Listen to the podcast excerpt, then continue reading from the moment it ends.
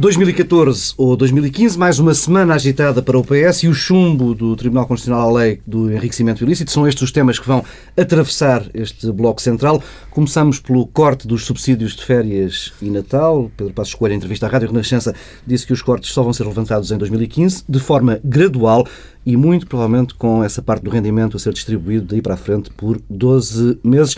Estas declarações provocaram imediata reação das oposições, que acusaram o Primeiro-Ministro de mentir ao país, já que sempre foi dito que os cortes seriam válidos por dois anos, 2012 e 2013. Ora, o esclarecimento final, depois de algumas declarações desencontradas, surgiu na quinta-feira de manhã no Parlamento, durante o debate do orçamento retificativo, com Vítor Gaspar a assumir que terá havido um lapso nessa primeira versão da história apresentada ao país. Pedro Marcos Lopes, vamos por partes, já iremos às declarações de Peter Weiss. Eh, antes, este realinhar do discurso do Governo. Não, se me permites, Paulo, eh, não, não, não, não iria depois às. Eu acho que também gostava de falar primeiro, primeiro do Peter Weiss. Do Peter Weiss quem quer, quer que seja Peter eh, Weiss. Exatamente. Bom, esse cavalheiro fez umas declarações, umas declarações que, que são no mínimo desajustadas e desrespeitosas ao papel de um, de um país, do papel do país e do governo do país. Quer dizer, mal estamos quando um membro da Troika, ainda para mais um membro de terceira ou quarta, quarta categoria, vem fazer declarações de uma gravidade, eh, enfim, reconhecida. Sim, afirma, que, afirma por agora, por razões constitucionais, a duração terá de ser de dois anos, mas que Bom, teremos, este, teremos, teremos de ver isso. Este tipo de comentários de pessoas que não são, que não têm responsabilidade política, nem foram mandatadas politicamente pelos eleitores de um país eh, fazer esse tipo de declarações parece-me altamente desajustado e também demonstra bem a qualidade política de, das pessoas que estão neste momento, por incrível que nos possa parecer, eh, quase a mandar no nosso país. Bem, fica dada a primeira nota. Então deixa-me dizer qualquer coisa sobre o Sr. Peter Weiss. Já falar Pedro Dom Silva. Não, eu acho que há uma coisa que convém ser recordada sempre. É que o memorando de entendimento não é um memorando de entendimento da Troika. É com a Troika é resultado de uma negociação entre partes. Eh, eu não faço ideia quem é o Sr. Peter Weiss, eh, mas acho que eh, o conjunto de coisas que disse esta semana são sintomáticos de várias coisas. Uma delas, e a mais importante de todas, é a degradação política a que chegamos e esta afronta à soberania nacional sistemática. É que tivemos um funcionário da Comissão completamente desconhecido, terceira, terceira escolha, a, falar de matérias que são da competência do Governo. E isso é que abriu o problema, e por isso é que eu acho que faz mais sentido falar do Sr. Peter Weiss primeiro, porque senão nós é estaríamos é a falar. início da história. E eu devo dizer que, aliás, eh, para além dessa questão, houve uma outra que ele disse, e por isso é que eu queria falar, porque depois podemos voltar aos subsídios. Ele disse uma coisa sobre o crescimento do desemprego em janeiro e fevereiro que a mim me deixou completamente estupefacto. Que, que perante o facto de uh, o plano e a solução da austeridade expansionista estar a correr mal, como se previa, e portanto o desemprego estar a subir acima do estimado pela, pela Troika e pelo governo português, o Sr. Peter Weiss disse: bem, se calhar isso está a acontecer porque as pessoas sabiam que iam alterar as regras do desemprego, portanto anteciparam, quiseram ir para o desemprego antes para eh, gerir eh, a situação. Eu acho isto uma coisa do outro mundo e é sintomático, quer dizer, da incompreensão política que graça por aí sobre o que é que se está a passar na Europa e no mundo e em Portugal e na Grécia. É que estes senhores eh, acham que eh, têm um conjunto de preconceitos ideológicos sobre eh, o tipo de ação e expectativas sobre o comportamento dos agentes e dos mercados e tentam não só adaptar isso a toda a realidade, todas as realidades sociais, como quando a realidade não corresponde àquilo que é a expectativa deles, a culpa é da realidade e, portanto, inventam uma nova explicação. Portanto, agora os desempregados também já são os atores racionais que agem de acordo com expectativas e com alterações no contexto institucional. E, e é isso que explica o crescimento do desemprego. O crescimento do desemprego ser explicável pela, pela austeridade, estar a provocar uma recessão mais profunda, é uma coisa que não ocorre a estes senhores. Não, o pior de tudo isso. E, portanto, eu, eu acho que isto, de facto, quer dizer, atingimos um ponto de degradação intelectual, política, eh, eh, e, quer dizer, o despudor, o despudor é que está além de mais, é um insulto para as pessoas que ficaram desempregadas em janeiro e fevereiro. E a tolerância que há perante estes senhores é uma coisa que ultrapassa tudo. O pior de tudo isto é nós atingirmos a situação de que temos este tipo de gente, eh, enfim, a fazer comentários a dizer, dizer e a dizer umas coisas que é mesmo termos sobre, sobre o assunto. Bom, mas voltando ao tema dos subsídios, isto começa com estas declarações do, do Sr. Peter Weiss. Depois há, numa, salvo erro, terça ou quarta-feira, uh, terça-feira? Terça-feira, uma terça-feira. com Vítor Gaspar? Não, antes de, de, de Vítor Gaspar, de há uma declaração de Carlos Moedas dizendo que não, senhor, que, que, o que se está a passar é uma coisa completamente diferente, não há alteração nenhuma naquilo que, naquilo que o governo tinha, tinha, tinha, tinha programado. E depois, uh, Vítor Gaspar vem e dizendo, dizendo, uma, dizendo que, não, senhor, que a questão que se levantava era muito simples, e vou citar o, o, o Dr. Vitor Gaspar. A suspensão vigorará, são palavras dele, a suspensão vigorará até ao final da vigência do programa de ajustamento, como é claramente dito no relatório do Orçamento de Estado de 2012. Esta é a posição que o Governo tem, é a posição que o Governo sempre teve. Foi o que disse Vitor Gaspar. Mais tarde, numa, numa das inésimas entrevistas que Pedro Passos Coelho dá, e aqui abro um parênteses para dizer que não compreendo não compreendo este constante, estas constantes entrevistas, este, esta, esta necessidade tão grande de estar constantemente a falar para o país e depois uh, diz muitas coisas e às vezes corre mal, mas não percebo.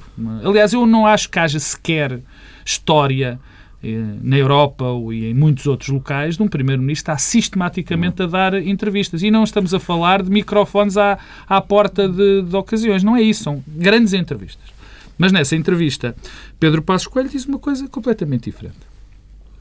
Diz que uh, os, os, os, subsídios irão ser repostos e, nas palavras dele, uh, gradualmente. Depois perguntam a que ritmo? Ele próprio afirma. A que ritmo? A que velocidade? Interroga-se. Não sabemos. Passos Coelho. Ora bem, dois pontos em relação a isso, para não me alongar muito. O primeiro, eh, nós já sabíamos, mas eh, é claro que a coordenação política e comunicacional deste governo não é brilhante. Não é brilhante nós chegarmos à conclusão que no mesmo dia o Primeiro-Ministro e o Ministro eh, das Finanças dizem coisas diferentes. Não, não dizem, Pedro, desculpa, já agora é que o programa acaba em junho de 2014, ou seja, no, no final do primeiro semestre de 2014. Falso. Uh, Falso. É o que está no documento, é não, o que está no memorando O programa eh, para o ministro, desculpa lá, Pedro Marcos Lopes, o programa para o ministro Vitor Gaspar, até há pouco tempo quase que tinha data de término, que era um dia qualquer em setembro em de 2013. Isso é quando se recaba aos é Isso, é, isso é o, o, o, acesso aos mercados. Mas o programa, do ponto de vista justamente porque em 2014 estamos a falar de trans.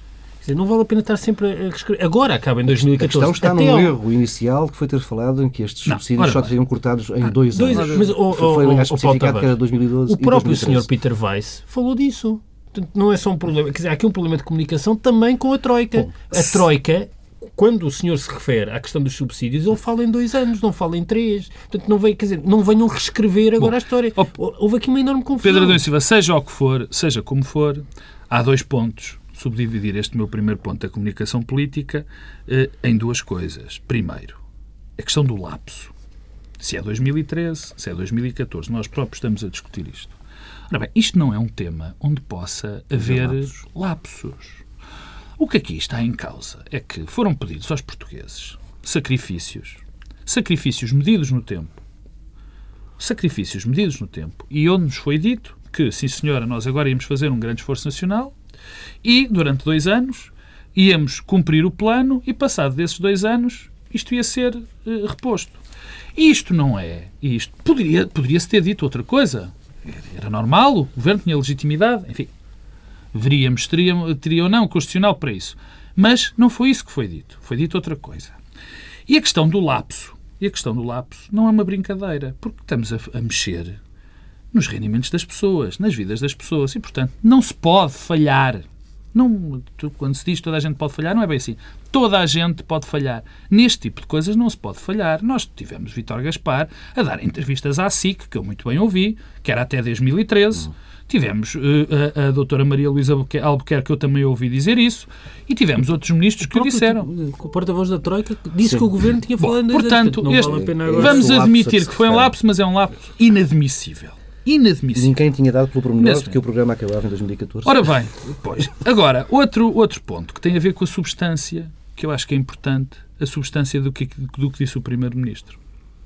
Ou seja, o que ele veio dizer foi uma coisa extraordinariamente simples, na minha opinião. O que está implícito do que ele disse foi admitir, basicamente, não que não sabe se o plano vai correr bem. Se o plano vai correr bem. Quer dizer, pode eventualmente correr bem e, portanto, aí gradualmente vai-se dando, ou pode não correr bem e há um problema. Eu acho normal que ele diga isto. Apesar de eu ter ouvido o Primeiro-Ministro dizer nessa mesma entrevista, na entrevista à RTP, que está tudo a correr bem, com o acordo da Troika, que o acordo de entendimento, o plano está a correr bem, não está. Quer dizer, nós sabemos que não está. E ele também sabe que não está. É, o que, é, é, é a impressão com que fica. E, de facto, os factos, de facto, peço desculpa, os factos dão razão. Ainda hoje, hoje, no dia em que gravamos, a OCDE vem dizer que nós somos o país, o terceiro país, com menor crescimento, ou com maior descida de crescimento. Peço desculpa do termo. Quer dizer, nós vemos o número do, dos desempregados. O, o, o primeiro-ministro próprio e os outros ministros disseram que ficaram surpreendidos com o aumento de desemprego. Isto tem consequências evidentes. Tem Quais são as consequências evidentes? E com isto termino. É que as receitas vão ainda baixar mais, porque a atividade económica está a baixar. E a despesa vai subir também muito, porque vão entrar os estabilizadores automáticos. Sim. No caso concreto, o desemprego. E, portanto, vai subir ainda mais. E ele sabe, ou penso que sabe, neste momento já, que a situação que vamos chegar a 2014 não, vão, não vai permitir, não vai de facto, ele tem razão, não vai de, permitir que a promessa que fez de que esses uh, uh, subsídios seriam repostos, ele não a vai poder cumprir. Mas vai, vai, haver, vai haver certamente um esforço. 2015 é ano de eleições. Uh, eu acho que isso não está em causa. Francamente, eu, eu ouvi, desculpa Pedro Dom eu ouvi muitas vezes essa análise, porque vem, a questão vai ser eleito. A questão não se põe. Eu, pelo aquilo que eu ouvi do Primeiro-Ministro, eu acho que a questão não se põe, porque a situação na altura tendência para agravar. Portanto, aquele fenómeno miraculoso que ia acontecer não vai acontecer. E, portanto, a situação vai agravar. É indiferente termos eleições ou não termos eleições, porque aí, nessa altura, é que é bom de dizer não há dinheiro. Pedro Silva, tens esta noção também de que chegaremos a 2015 sem condições, o Estado não terá condições para devolver... A não ser que haja um milagre europeu. Aqui há 20 e tal anos, o George Bush pai teve uma frase célebre que é Read my lips, I won't raise taxes. Um, é dizer, leiam o que eu estou a dizer, eu não vou aumentar os impostos. Este tema é o Read My Lips eh, de Passo Escolho. Quanto a isso, não tenho eh, qualquer dúvida. E é o Read My Lips porque são evidentes as contradições, não vale a pena agora adorar a pílula. São evidentes as contradições eh, desde o início, porque desde o início que há um discurso muito dúbio sobre o tema. Estas medidas, os cortes, foram apresentados ao mesmo tempo como temporárias e estruturais. Ora, isto é uma evidente contradição em termos. E as contradições, quando estão eh, implícitas, há um dia que, que vem à superfície e dá nesta confusão dos lapsos, das coisas todas assim. E, reparem que sobre isto eh, já tivemos todas as versões. O programa acabava em 2013, eh, o, o, o, caráter temporário era até 2013, agora é 2014. Depois os subsídios eram repostos, depois são repostos gradualmente a partir de 2015. E convém, há uma coisa que convém nunca esquecer: que em campanha eleitoral, coisa que foi, passou há um ano e tal, isto era um disparate. Era um disparate e tudo se resolvia sem mais austeridade e com cortes nas gorduras do Estado. Portanto, quanto a, a várias versões do mesmo tema, quer dizer, num ano e tal já tivemos todas. Hum, agora, quanto ao essencial eh, da questão, eu hum, acho que tudo isto é irrelevante tudo isto é irrelevante, porque o que vai acontecer é que eles não vão ser sequer reintroduzidos. Não acabou. Portanto, não vale a pena. O que provavelmente ainda vai acontecer, e aliás sabemos isso já do que está a passar... a falar de mais de 2 mil milhões de euros, 1,3% do PIB. Mas o que vai acontecer e já podemos dizer isso com alguma segurança, até tendo em conta o que se está a passar com a execução orçamental e com aquilo que o relatório da UTAU eh, veio revelar. Mas então posso já passar para aí, que é, eh, não só não vai ser reintroduzido, como vamos ter mais medidas de austeridade e o princípio dos cortes vai chegar ao privado. Eh, estamos aqui a fazer... Esta, esta conversa não interessa rigorosamente nada, só interessa para provar que o governo mentiu mentiu ainda mais em campanha e continua a mentir hoje. É uma espiral grega. É uma, mas é uma espiral, mas é, é, é parece-me evidente que é uma espiral grega. E, portanto, não tínhamos ilusões quanto à possibilidade em 2015 reintroduzir o que quer que seja. Falaste, falaste de gorduras do, do Estado. Uh, a UTAU eh, distribuiu esta semana para os deputados. A UTAU é uma unidade técnica de, de apoio orçamental, uma entidade independente que funciona no, no Parlamento, que serve de apoio ao Parlamento distribuiu pelos deputados um relatório que afirma que o contributo da redução na despesa para o déficit este ano será uh, de apenas um quarto e deve-se, sobretudo, a cortes nas despesas com pessoal e prestações sociais, ou seja, o grande esforço está quase todo, três quartos, do lado da receita, que é como quem diz, no aumento do, dos impostos.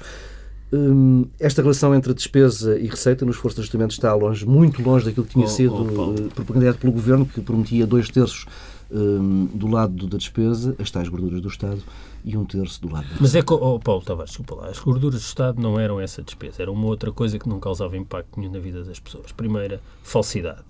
Segunda, é que há uma outra coisa, é que esta solução do corte no subsídio de férias e Natal dos pensionistas e dos funcionários públicos ocorreu porque o governo se dizia que estava eh, amarrado a esse compromisso com a Troika do dois terços do lado da despesa, um terço do lado da receita. E que era por isso que era impossível a solução de, em lugar de cortes direcionados para os pensionistas e para os funcionários públicos, eh, haver eh, uma sobretaxa para o conjunto dos trabalhadores. Maior equidade, sim.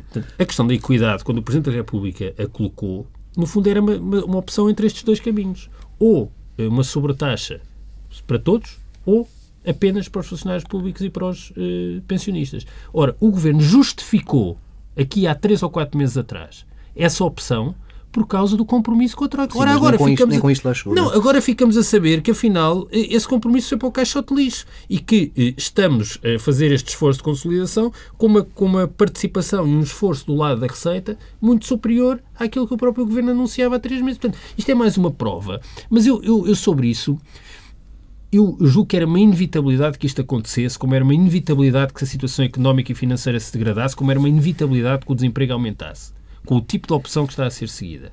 O problema não é esse. É o problema, este governo gosta tanto de dizer que fala a verdade. O problema é que está a pintar uh, uma realidade que não é a que existe. Está a negar as evidências. E negar as evidências tem todas estas manifestações, como agora, esta semana, a questão do lapso, como o senhor da Comissão que diz que afinal o desemprego está a aumentar não por causa da recessão e da austeridade, mas por causa eh, do modo como as expectativas que existem em relação às alterações do subsídio de desemprego. Tudo isso é uma forma de pintar a realidade. É diferente da do engenheiro José Sócrates, mas é uma forma de pintar a realidade. E é essa forma de pintar a realidade que vai condenar este governo também. Pedro Marcos Lopes. Eu, eu pegando numa, numa frase do, do antigo Primeiro-Ministro, digo que o mundo tem mudado muito. O mundo, o mundo, neste caso concreto, tem mudado mais de semana para semana, tem mudado dia para dia. Eu, enfim, os dados da execução orçamental estão aí, estão aí. Eh, vamos ter dados mais relevantes, muito mais relevantes, no fim deste trimestre, quando forem apresentados os resultados deste trimestre, porque eh, ainda faltam, e aí convém que se note, tanto as receitas do IRC como as receitas do IVA ainda não estão enfim, plasmadas neste, neste documento e, e, eu recordo que, por exemplo, na questão da restauração, onde houve o grande impacto do IVA, isso ainda não aparece e também sabemos que os dados do IRC analisados só com dois meses eh, estão sempre, têm sempre profundas, profundos, profundos lapsos, já que estamos com esta palavra. A mim importa-me mais, francamente, perceber e, e, e, refletir naquilo que se está a passar em Portugal, nas soluções políticas e nas soluções económicas que têm sido eh, implementadas, porque eh, cada vez mais vai ser esse o tema. Isto, isto tem a ver com o seguinte, quer dizer, nós eh, acreditamos, ou o Governo acreditou, num projeto que, na minha opinião, desde há muito tempo, não faz sentido, que nos vai conduzir ainda mais empobrecimento, a mais desemprego e a mais falências e, e, e, e tudo o que advém para, para os cidadãos desse tipo de acontecimento. E, e, depois pensar naquilo que poderia ter sido feito pelo governo. Porque, primeiro ponto, é óbvio que o governo tinha um espaço de manobra muito limitado face ao programa da Troika. Isso não há dúvida.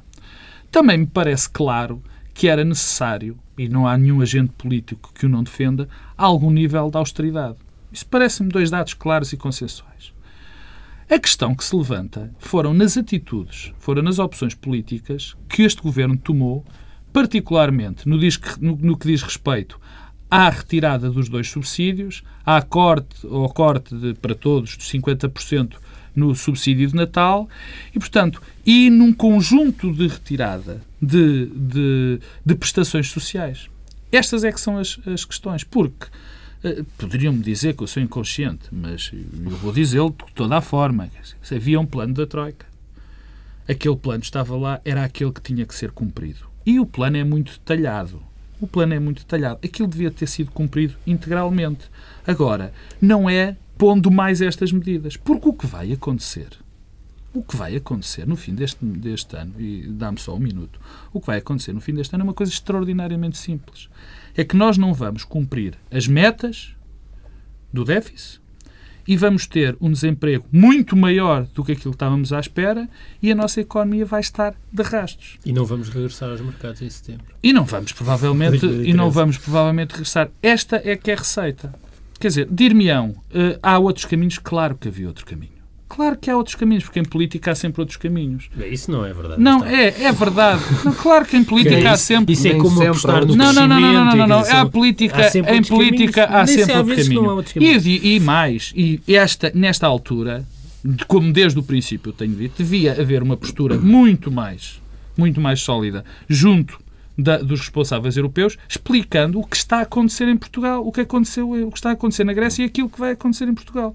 Isso é extraordinariamente simples. Agora, por este caminho, Bem, vamos eh, mudando de, de assunto. O PS agora não é um exercício fácil resumir em meia dúzia de linhas a Semana dos Socialistas, e esta até foi uma semana mais curta.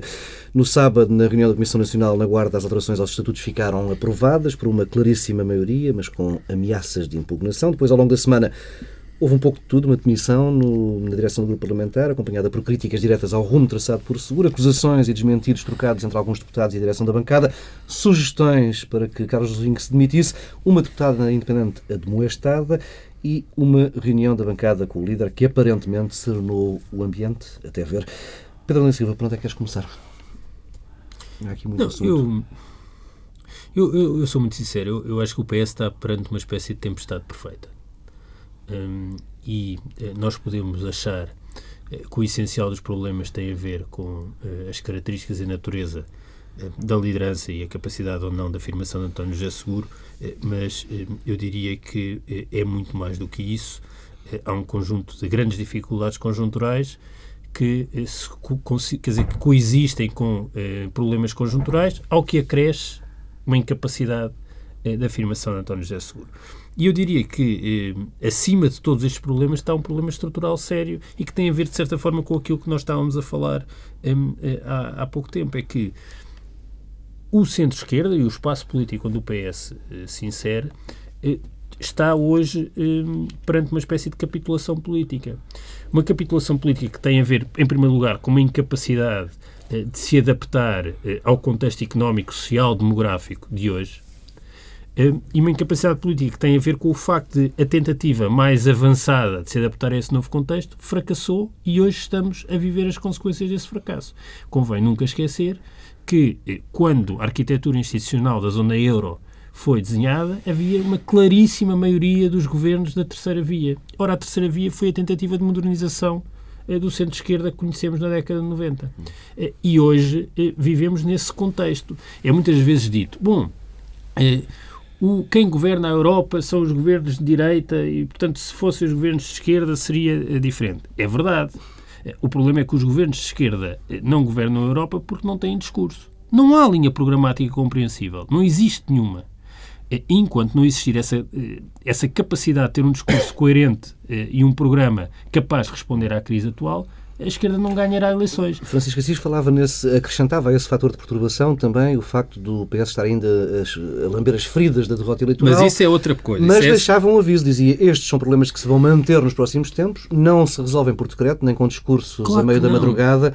Eh, a direção está preparada para lidar Mas com eu, este tipo eu, de problema? eu acho que há um problema estrutural que não tem a ver com o PS português. Quer dizer, neste momento não há eh, nenhum referencial, nenhum governo que funcione como referência, não há nenhum programa visível para responder à crise, há um conjunto de frases vazias, como dizer, temos de apostar no crescimento. Há uma desorientação programática no centro-esquerda. A Europa, a, a- direita tem uma resposta à crise. É má. mas esta crise permite fazer uma interpretação da crise e É um responder discurso que faz sentido, não é? Pois. é com um discurso que tem uma coerência própria. Ora, o centro-esquerda não tem. E não tem, e, e não só não tem, como está a capitular. Quer dizer, esta institucionalização no tratado de, de um tipo de leitura e resposta à crise é a prova hum, dessa capitulação. Quando temos em François Hollande eh, a figura de referência, acho que está tudo dito. Em segundo lugar, as questões conjunturais. Convém também não esquecer, isso só mostra que a tarefa de qualquer secretário-geral do PS neste momento era muito difícil. É, primeiro, nenhum líder de nenhum partido em Portugal que tenha sucedido ao primeiro-ministro do mesmo partido sobreviveu. Nunca aconteceu. Portanto, há, há de haver razões para isso. Eh, Já, já aconteceu no PSD, no PS. Nunca. Nunca chegou o primeiro-ministro quem sucedeu eh, a um primeiro-ministro anterior. Ao que acresce uma coisa que eh, não é eh, desprecianda, que é não só António José Seguro e o PS estão amarrados ao memorando de entendimento, porque foi negociado pelo governo anterior e, aliás, foi apresentado pelo governo anterior como sendo uma coisa muito boa porque não tinha um conjunto de maldades. No mesmo dia que depois Eduardo Catroga disse que era uma coisa muito boa porque o PSD tinha participado. Convém não esquecer isso. Isso foi, isso foi há um ano. Há um ano, o PS e o PSD diziam que o memorando de entendimento era uma coisa extraordinária. Hoje já ninguém se revê no memorando de entendimento. Hum, não só isso é assim, eh, como, quer dizer, eh, depois há uma sensação que é, as pessoas eh, continuam a responsabilizar o PS pela situação em que se encontra. Está preso pelo memorando de entendimento e é responsável pela situação em que o país se encontra. Perante isto, qualquer líder teria eh, enorme dificuldade. Agora, Sim, mas não tem sido aí que o líder tem apresentado dificuldade. não, Pedro. mas é isso que eu estou a dizer. Eu só acho que é importante reconhecer que, por mais capacidades que António José Seguro tivesse, eh, era um calvário aquilo que ia ser feito. Agora, questão. eh, António José Seguro tem sido capaz de estar acima das circunstâncias? Não. É evidente que não. É objetivo que não. E não porquê? Bem, primeiro, enorme dificuldade em definir um espaço e um campo programático. Nós os três estivemos a acompanhar o Congresso do PS e no Congresso do PS António José Seguro falou do Código de Ética, do combate à corrupção, eh, ou seja, escondeu-se nos temas éticos, que são sempre um refúgio eh, bom para quem eh, não consegue definir outros campos programáticos, mas que têm sempre consequências perversas. Aliás, é uma espécie de equivalente funcional da política da verdade da doutora Ferreira Leite. Qual é a consequência? É que quando os partidos se concentram nesses temas, ficam incapazes de se concentrar nos temas económicos e sociais. E falam deles depois com muita dificuldade e, e- e tardiamente. Temos o tema da educação também. Quer dizer, António José Seguro demorou meses e meses a defender o legado do Partido Socialista na área da educação. Quando ora, aí está uma coisa que podia ter feito, eh, eh, que podia ter ter, eh, eh, amarrado a isso. Depois, perante cada crise, eu acho que isso é o mais dramático de tudo.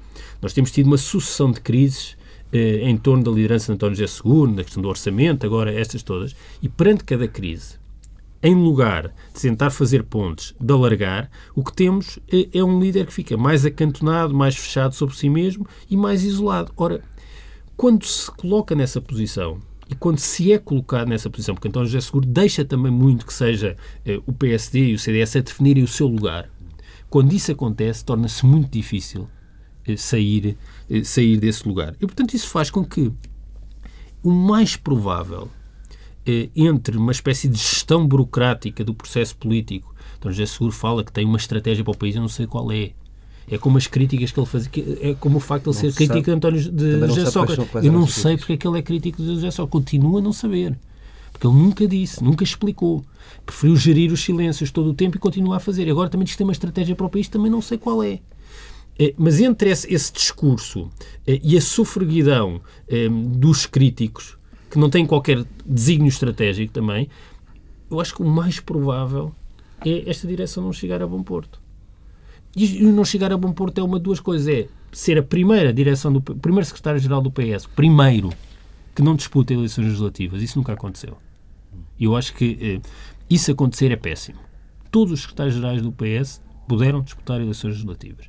Eh, ou isso, ou chegar às eleições legislativas numa situação tal que será eh, incapaz de, de as vencer. E o incapaz de vencer, isso é o mais dramático, desculpem lá, eh, eu acabo com isto, é que nós lemos hoje a realidade política achando sempre que o sistema partidário português daqui a 3 ou 4 anos é igual àquele que nós conhecemos nos últimos 30 anos. Pode mudar. Eu acho que isso pode, não- pode bem não acontecer. E o facto de eh, o PS não ganhar as eleições não quer dizer que o PSD as ganha. Isto pode-se desestruturar tudo. e um, talvez um problema central em António José Seguro é que ele gera o processo político como se estivéssemos em 94, com António Guterres como líder da oposição. E os tempos não são normais. Não vivemos tempos normais e os tempos não normais não, se, não podem ser geridos de um modo burocrático. E eu não vejo qualquer golpe de asa, não vejo qualquer ambição programática, não vejo qualquer capacidade de fazer pontes, mas também de fazer rupturas com o passado recente. Nada disso se vê. E é isso, é esse caldo das dificuldades estruturais, dos problemas conjunturais e, e a incapacidade eh, da própria liderança eh, que gera o contexto e o caldo perfeito para termos eh, incidentes destes todas as semanas e vários deles por semana. Pedro Marcos Lopes. Não, é, quer dizer. Eu acho que não há qualquer tipo de dúvida que o legado de, de, de António José Seguro não, nunca seria fácil, quer dizer. Uh, um país uh, que. Já estás a falar do legado. Não! um, país que, um país que atravessa a crise que atravessa. Uh, que ainda em grande parte responsabiliza o Partido Socialista pela, por essa crise. Um homem que sucede a alguém que, mal ou bem, tem, teve um, marcou de uma maneira forte um período importante na governação, teria sempre dificuldades em, em, em, em assumir-se, em, em, construir uma linha, em, em impor-se como líder do partido. Ora bem, só que o maior problema de, de António José Seguro uh, uh, não tem sido o problema do legado, não tem sido o problema da Troika, do acordo com a Troika. Porque, enfim, todos nós sabemos que o governo já foi muito para além da Troika. O grande problema de António José Seguro tem sido ele próprio e a sua capacidade de não saber, de não saber escolher adversários. Esta semana, por acaso, é muito é exemplificativa. Aquele episódio caricato de António José Seguro ter ido responder a Marcelo, exigir um direito de resposta à TVI para responder a Marcelo de Belo Souza, baixando ao nível de um comentador, ou seja, um político que tem ambições a ser primeiro-ministro, pede tempo de antena para ir responder a um Sim, comentador. E no fim do tempo de antena acaba com esse tempo de antena a ter um lead que, aliás, atravessou toda a imprensa no dia seguinte, que era tenho problemas de liderança causados pelo grupo Ora bem, e depois o segundo adversário, que por acaso também eh, falou desse segundo adversário na, na, nessa entrevista, é o grupo parlamentar. Quer dizer, um, um líder que chegando ao partido ele devia saber que o mais importante naquela altura, já que ele foi um opositor interno de José Sócrates, seria unir o partido. E ganhar o grupo parlamentar. E ganhar, sobretudo, o grupo parlamentar. Das poucas coisas, uma coisa, duas coisas que ele passa a vida a repetir. Não fui eu que escolhi este grupo parlamentar. Não fui eu. Ele diz isso. Disse isso várias vezes. E o, o grupo parlamentar, uh, uh, e diz outra coisa em relação ao, ao, grupo parlamentar que é também bastante interessante, que é. Uh, eh, não fui eu que escolhi e não fui eu que escolhi o, o, o, acordo de entendimento. Não foi, foram estes senhores que subscreveram muito mais do que eu o acordo de entendimento. Ora bem, digamos que isto não é a melhor forma de arranjar aliados dentro do grupo parlamentar. Acresce a este facto aquela história da liberdade de voto. Ele apareceu como um dos grandes acontecimentos e dá liberdade de voto, e não tem feito outra coisa, desde que está a liderar, de pôr em causa a liberdade de voto que deu. E eu não vou discutir a liberdade de voto, eu, eu tenho uma, uma opinião sobre isso. Deixa-me deixa só acabar. Portanto, é, os dois, imagina, na mesma semana, esta como exemplo dos dois, das duas, das dois uhum. adversários que escolhe. Outro ponto. E eu não percebo esta nítida animosidade de, de, José, de José Sócrates, peço, de António José Seguro com o grupo parlamentar e provavelmente o grupo parlamentar depois com ele. Porque estas pessoas que estão no grupo parlamentar estão órfãos. Se, é, se há que há socratistas no grupo é parlamentar, é, não sei é, que é. Só uma coisa, é mesmo um segundo, que é, é uma das coisas que António José Seguro tem conseguido, como ninguém no PS, nem o próprio José Sócrates, é criar socráticos.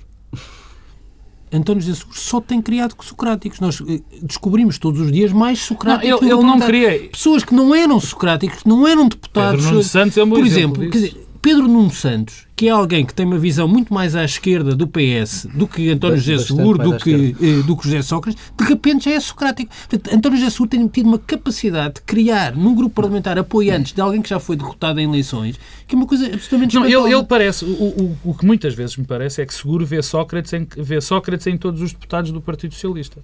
E, e há aqui uma questão que, que, eu, que eu, eu, essa francamente, não consigo perceber. Se António José Seguro não percebe que aquele grupo parlamentar está órfão, eu não percebo, eu não sei o que é que ele percebe. Porque a questão que se põe aqui é esta. Sócrates não vai regressar, não vai ser outra vez primeiro-ministro, provavelmente nunca mais vai ser líder do Partido Socialista, é evidente não vai. Quer dizer, aquela gente que ali estava, estava à procura de quem a liderasse. E António José Seguro parece que tem feito tudo para que isso não aconteça porque se, se, esconde, porque não vai buscar. Quer dizer, e nós estamos em face de um grupo parlamentar que não é propriamente um grupo parlamentar fraco. Nós temos ex-ministros, temos, por exemplo, uma figura, vou selecionar, Pedro Silva Pereira. Não há ninguém, provavelmente, dentro da oposição, que conheça melhor os dossiês da governação do que Pedro Silva Pereira. E onde é que está-se Pedro Silva Pereira? Quer dizer, Será que António José Seguro tem aproveitado esse conhecimento de Pedro Silva Pereira? Eu acho que não. Temos Vieira da Silva, temos ex-líderes do PS no grupo parlamentar. Quer dizer, e, e parece, que António, e parece que António José Seguro escolheu aquele grupo parlamentar como o, o, o, grande alvo. Mas também há aqui uma razão. Parece que muitas vezes, é, isto é, é, convém, escolher uma desculpa para que o discurso político não apareça. E, de facto, António José Seguro, com as dificuldades que o Pedro aqui disse, que eu concordo com umas outras, não António José Seguro tinha todo o espaço para ter um discurso político definido. E não, e não, e não, e não, e não o consegue, de facto, uh, exprimir. Vamos ver se conseguimos terminar o programa Não me deixes com, dizer só mais uma coisa sobre isto. Tem que ser muito rápido, Pedro. Não, eu, eu, acho que, quer dizer, o essencial para quem está na oposição, numa situação difícil como está o PS neste momento, é, o essencial é tirar o PS e o partido do centro do debate. Um, e o problema é que eh, António José Seguro contribui para que o PS seja o tema e não as alterações ao subsídio de doença, a execução orçamental. O tema dos estatutos. Quer dizer, quem introduz um tema como os estatutos neste momento ajudou a trazer o PS para o centro da agenda. Ao mesmo tempo que chamou a atenção, independentemente de Marcelo Rebelo de Sousa ter razão ou não eh, nas críticas que fez, e em, em alguma parte não tem, noutra tem, eh, o que está a fazer é, primeiro, trazer o PS para o centro da análise, portanto, chamar a atenção para a sua própria fragilidade. Eh, porque António Jesus está sistematicamente a criar problemas a si próprio. O tema da liberdade de voto é um exemplo disso mesmo. Quem inventou o tema da liberdade de voto foi António José. E depois não só o inventou, como a direção dele geriu mal o processo. A semana passada, no Código de Trabalho, se tivessem dado liberdade de voto, tínhamos tido três ou quatro deputados a votar contra. E isso até fortalecia António José Seguro porque isolava, em vez de ser uma árvore, em vez de ser um, uma floresta de socráticos, tínhamos ali três ou quatro socráticos. Mas não, embrulhou-se num problema e eu acho que isso é revelador da questão essencial que é a incapacidade de fazer pontes. António José Seguro eventualmente estava convencido que, eh, a partir do momento que se é secretário-geral, eh, o lugar fazia eh, fazia a, a, figura de quem, de quem o ocupa. E não, é preciso construir. É preciso um esforço de construir o lugar. E, sobre, e esse esforço não foi feito. Não foi feito, não está a ser feito eh, e não vejo que a partir de agora seja possível inverter uh, a só, situação. Só queria comentários muito, muito rápidos à decisão do Tribunal Constitucional que chumbou uh, o diploma que criava o crime de enriquecimento ilícito, uh, depois de um pedido de fiscalização sucessiva do Presidente da República. Entre outras questões, o Tribunal Constitucional considerou que o diploma inverte o ônus da prova e viola o princípio da presunção de inocência. não sei se querem comentar as reações do lado da maioria. Tivemos uma reação a quente do PSD no próprio dia, por Teresa Leal Coelho, e depois no dia seguinte, Telmo Correia reagiu, creio de forma bastante mais equilibrada, dizendo que vai ler com atenção uh, o Olha, Eu preferia não Pedro comentar, eu preferia não comentar a declaração da doutora Teresa Leal Coelho depois de saber o acórdão, porque uh, acho que foram acho que foi feito tão a quente, tão a quente que eu presumo que a doutora Teresa Leal Coelho já esteja arrependida daquilo que disse. Portanto, não vou comentar. E em relação à decisão do Tribunal Constitucional, eu queria só dizer uma, duas coisinhas. Primeiro, é que o Estado de Direito, desta vez, Desta vez não foi derrotado. Desta vez não foi derrotado. Mas há uma coisa que é grave. Os pilares, os alicerces eh, da democracia foram abalados. Isso não há dúvida. E foram abalados porquê? No momento em que o Partido Social Democrata e o CDS, já não falo do PCP, do Bloco de Esquerda, acham que devem aprovar uma lei que viola a presunção de inocência, que vai contra a, a questão dos crimes estarem têm que estar tipificados por lei, é, é, muito, é muito grave. E, e pior do que tudo, quando se confunde, quando se confunde corrupção, quando se acha que, para se lutar contra a corrupção, se tem de atacar o Estado de Direito e os seus princípios fundamentais, algo está profundamente errado. Quatro coisas telegráficas. A primeira, é a demagogia e a tentação de eh, ganhar votos e popularidade à custa de ataques ao Estado de Direito é uma das principais ameaças às democracias. E em Portugal isso teve manifestação evidente neste tema e continuará a ter. Em segundo lugar, a ideia de que quem era contra esta solução estava a proteger os corruptos ou era corrupto foi dito sistematicamente por pessoas com enormes responsabilidades e não foi a quente. A Ministra da Justiça disse isso claramente. Isso, isso. Eh, e isso eh, é uma vergonha e é uma afronta eh, e houve muitos deputados, nomeadamente no Partido Socialista, mas também noutros grupos parlamentares, que sempre demonstraram, que foram sempre contra esta solução. Terceiro, e tem a ver com Portugal, uma coisa é nós aliviarmos as garantias eh, que são dadas aos cidadãos perante o sistema judicial eh, em democracias institucionalizadas do Norte da Europa. Outra coisa é isso acontecer em Portugal. Eu, em Portugal, e continuo a dizer, não estou disponível para eh, alienar nenhum tipo de garantia que tenha hoje como cidadão, porque não confio nos operadores judiciais e na coligação entre estes e a comunicação quarto social. Ponto. O quarto ponto, eu continuo a não saber o que é o enriquecimento ilícito. Então, isso é e, e, como, não, e como eh, não sou favorável a nenhum, eh, nenhum tipo de albanização eh, das sociedades, eh, eu sei que há ilícitos que permitem enriquecer. Agora, enriquecer não é nenhum ilícito. E este crime confundia eh, aquilo que era o fator que, ilícito que provocava o enriquecimento com o ato de enriquecer, que não pode ser considerado em nenhuma sociedade normal um ilícito. Mesmo com tolerância pascal, já estamos muito para lá da hora limite. Fica por aqui esta edição do Bloco Central. Regressamos na próxima semana.